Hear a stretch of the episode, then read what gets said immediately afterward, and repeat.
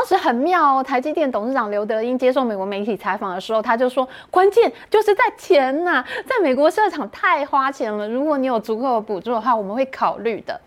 就后来美国国会真的推动了晶片法，哎，神奇！台湾竟然决定了美国的政策走向。本影片由啾啾石斑独家赞助播出。喜欢我们的影片，请按赞、订阅、分享，和你的朋友一起看哦。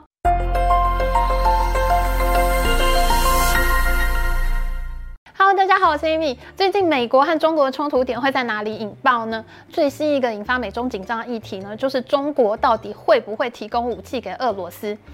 美国中情局局长 William Burns 呢，他前几天向外界证实，中国正在考虑要给俄罗斯致命的武器来打乌克兰。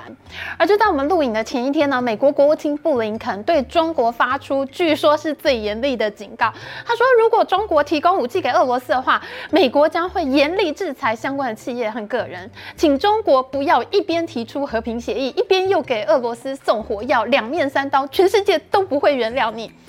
哇哦！现在美国人也体会到台湾人的感受了吧？这不就是台湾长期以来遭到的待遇吗？不过我很怀疑中国这一次还会不会怕欸，因为现在中国真的已经被制裁得非常惨了，不可能更惨了吧？不过这件事情当然很可能会升级美中之间的紧张关系啦。为什么美国对这件事情这么在意，连续警告中国？现在他们警告的这个强度，真的很像去年二月开战之前呢？美国一直不停警告乌克兰说普丁要开战了呢？这是因为现在军用晶片实在太缺货了，西方国家武器库存已经来到了低水位，没有晶片就做不出武器，再打的话都没弹药了啦。一开始全世界其实都不看好乌克兰，没想到他们竟然打了一年，俄罗斯阵亡超过十三万人，武器消耗的比预期中还要更多，也因此北约国家呢就传出可能要在接下来的春季融雪最泥泞、坦克车最难前进的时候，就要对俄罗斯展开大决战。这个时候中国怎么能给武器呢？这样我们怎么大决战呢？我们的飞弹都要被打光嘞！为什么台湾人要特别关心这件事情呢？其实去年呢，军用晶片就已经很缺货了，大家去年呢还并不着急，因为各国都有武器库存嘛。没想到战争一直打到今年，那武器库存就越来越低。非但如果打光了，最紧张的其实就是台湾。就说万一中国要打台湾的话，那台湾要怎么办呢？美国有一个非常著名的智库 CSIS，他们做了一个研究，像现在乌克兰战场上面的明星级杀器海马斯火箭和导引式多管火箭系统。哇，这次海马斯真的大出风头，太厉害了！可是呢，美国到现在为止总共生产过五万五千枚海马斯和导引式火箭，目前可能只剩下两万五千枚到三万枚了。那 CSIS 这个智库他要说，如果美国要拿三分之一的库存火箭去军援乌克兰的话，那就会再少八千到一万枚火箭。八千到一万枚火箭呢，可以让乌克兰打好几个月。可是如果这批火箭打完了，就没有办法再给乌克兰了，因为剩下来的弹药就已经来到了战争规划和训练所需要的最低水准了。所以，你如果现在同时要对台湾海峡作战，你的库存不够的话，那你要怎么办呢？其实我自己研判啊，中国是很有可能会提供俄罗斯武器的，因为中共的算盘呢，就是要用俄罗斯来消耗西方国家的武器。那到时候中共再出兵台湾，对中国来说呢，这就变得容易很多了。那这件事情当然就是美国的痛点啊，真的可能会成为拜登政府跟中国大翻脸的一个转点了。那现在军事专家都非常担心军用晶片短缺的问题啊，军用晶片短缺到了什么程度呢？台湾的好朋友洛克希德马丁和雷神这两家公司，他们因为军售台湾结果被中国制裁了。那这两家难兄难弟呢，他们今年都因为晶片缺货而调降了今年的财务预测。雷神的执行长说呢，他们有一万三千家供应商，其中有四百家交不出货来，让他们非常困扰。而洛克希德马丁的执行长就说，他们今年都不会有什么成长了，因为没有晶片交不出订单，怎么可能有成长呢？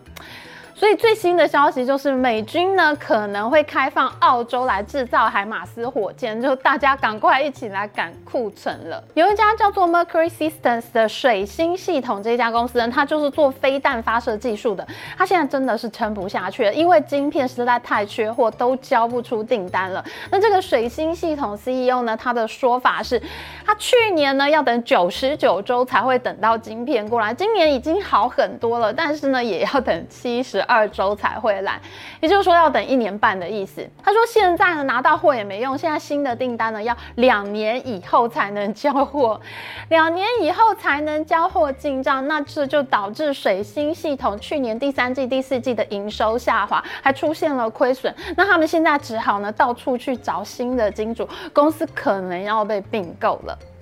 那你知道水星系统是哪一家公司的客户吗？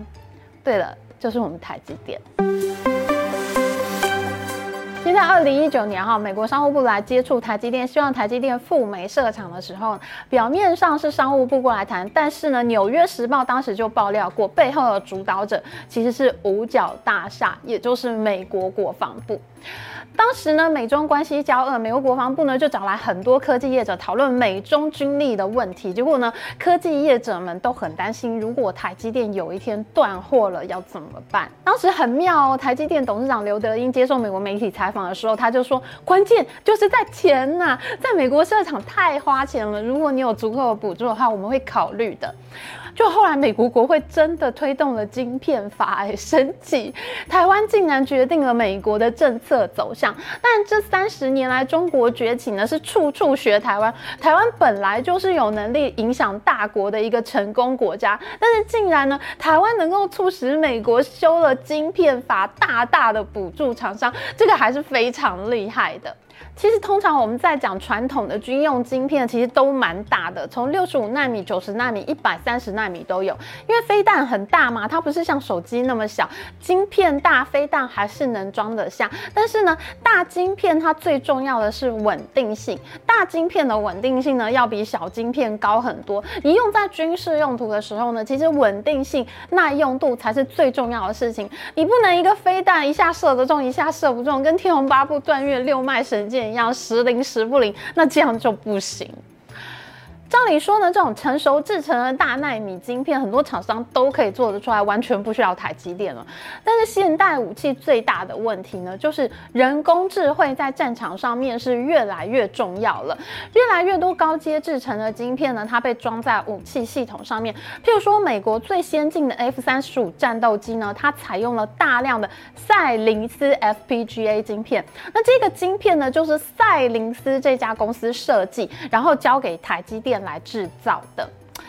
FPGA 晶片呢，其实我们之前在介绍 AMD 苏妈苏姿丰的影片里面就介绍过喽。因为苏妈呢主导 AMD 买下赛灵思这家公司，创下了晶片业最大的并购案。还没有看过影片的同学，赶快去复习哦！记得顺便帮我们按赞、订阅、小铃铛。哎，这么精彩的半导体追剧，你还不赶快赞爆呢？赛灵思是一家什么厂商呢？它就是全世界做 FPGA 晶片做的最好的厂商。FPGA 晶片的中文名称呢，叫做现场可程式化逻辑阵列晶片。这种晶片的特性呢，我用最简单、最简化的解释来说呢，就是这个晶片呢，它会开放一部分的城市码给你，那你可以在晶片上面写你自己想要的程式。譬如说呢，你可以写一个城市引导飞弹呢在地图上呢去找定位。那这个 FPGA 晶片呢收到了你的城市以后，它就会去执行你想要的算法，去算这个飞弹呢应该要落在地图上的哪一个位置。那像是中国呢，它在二零二一年夏天，它就成功试射了极音速飞弹。那中国的飞弹专家呢，他就公开说，他们飞到极音速的时候呢，这时候应该就是要用 AI 的即时编写软体来控制飞行。那它可以边飞边计算位置，飞弹的准确度呢就会提高十倍。那这种飞弹呢，它也是要搭载这一类的 AI 晶片的。哇，中国的极音速飞弹听起来很可怕，对不对？不过好险，这种晶片呢，中中国自己是做不出来的。FPGA 晶片呢，它是很难做的，价格很贵，那 IC 设计是非常困难。基本上现在全世界 FPGA 晶片呢，就是垄断在两家美国厂商手上，包括呢，英特尔它之前收购了一家叫做 Altera 的公司，那还有我们苏妈苏之峰呢，主导了赛灵思的并购案，那也就这两家公司了，英特尔。AMD，你是要怎么打？你设计都已经很难了，那 IC 制造呢是更加不用讲了。坦白说呢，就是台积电能做这个晶片了。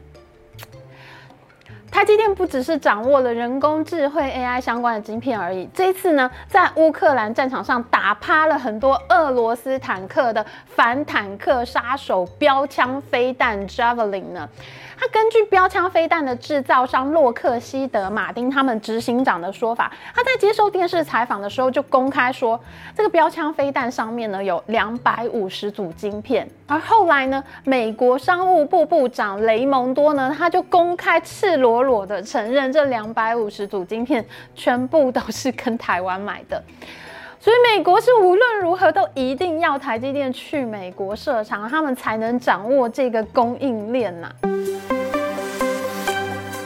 最近台积电赴美设厂呢，真的是非常不顺利。台湾员工都在哀哀叫，说呢，大家都说在美国建厂根本就没有竞争力，美国供应链太贵了，员工又不喜欢加班啊。台湾员工真的是各种哀哀叫。还有一个台积太太呢，她在 PTT 上面爆料，她说凤凰城什么都没有，住在荒郊野外还要自己煮饭吃。那这篇文章呢，当然是遭到网络乡民的嘲笑，他们大家都说美国就是这样啊，你住在美国，你就是要自自己修房子，自己煮饭啊，不然为什么美国有那么多 Home Depot 这种超市？为什么要好事多这种超市呢？就是要一切自己采购，自己来啊。虽然呢，这是一个文化适应上面的问题，可是呢，这些抱怨也说明了，其实台湾社会是有非常强大的生态系统，不只是半导体供应链在台湾是最齐全、最丰富，而且价格最有竞争力的，就连吃的东西，哎，新竹已经被嘲笑是美食沙漠了耶，网络梗图都搞笑说新竹必比登排行榜一到十名全部都是麦当劳。就这样的一个新竹台积太太搬去了凤凰城，还嫌凤凰城没有东西吃诶，可以说台湾这种特殊的生活环境、工作文化，才是真正造就台积电不可被取代的关键因素啊。所以呢，一开始有人在那边危言耸听，什么去台化，根本就不可能去台化，害我们还做了两集影片抚慰大家受创的心灵。那虽然现在台积电在美国设厂不太顺利，可是呢，在日本那边呢，似乎是很有效率哦。台积电在日本熊本的工厂呢，相对是顺利了很多，现在呢，已经准备要盖第二座厂了，而且呢，熊本厂呢，它也有五纳米的高阶晶片制成的规划。那其实我觉得呢，与其让台积今天去美国设厂，其实美国你不如就来台湾投资国防工业嘛。美国的制造业速度很慢啊，但是台湾真的是飞快啊。像中国制造业的师傅就是台湾人呐、我们鸿海精密教出来立讯精密，我们台积电的梁孟松教出来中芯国际。台湾人做制造业要比美国快多了。你不如就全力投资台湾，然后全力协防台湾，防止中共入侵。其实这才是对美国国防工业最有利的做法嘛。甚至就是日本的熊本厂呢，它现在作为第二备援的工厂，他们也可以跟台湾联手啊，台日联手打造第一岛链的国防军工业，这真的比在美国慢慢练供应链会快得多。那你要把美国供应链重新练起来，你要等待的时间实在太久了。如果中国真的在这个时候提供武器给俄罗斯，故意要消耗你西方国家的武器的话，其实你一定要赶快考虑直接投资全球最强制造业的台湾，让台湾呢帮你做武器，那你可以对付俄罗斯又对付中共，这才是最快速、最有效率的做法嘛。好，那其实呢，军事晶片还有非常多有意思的话题，我不知道大家还想不想多看这一类的影片呢？因为这是我们第一次做这个军工企业的影片。如果想看的话呢，请帮我们把这个影片寄给你的朋友一起看哦。越多人看越受欢迎，我们就会再制作续集哦。好的，喜欢我们的影片，请记得帮我们按赞，还有记得按订阅频道加开启小铃铛。我们下次再见哦，拜拜。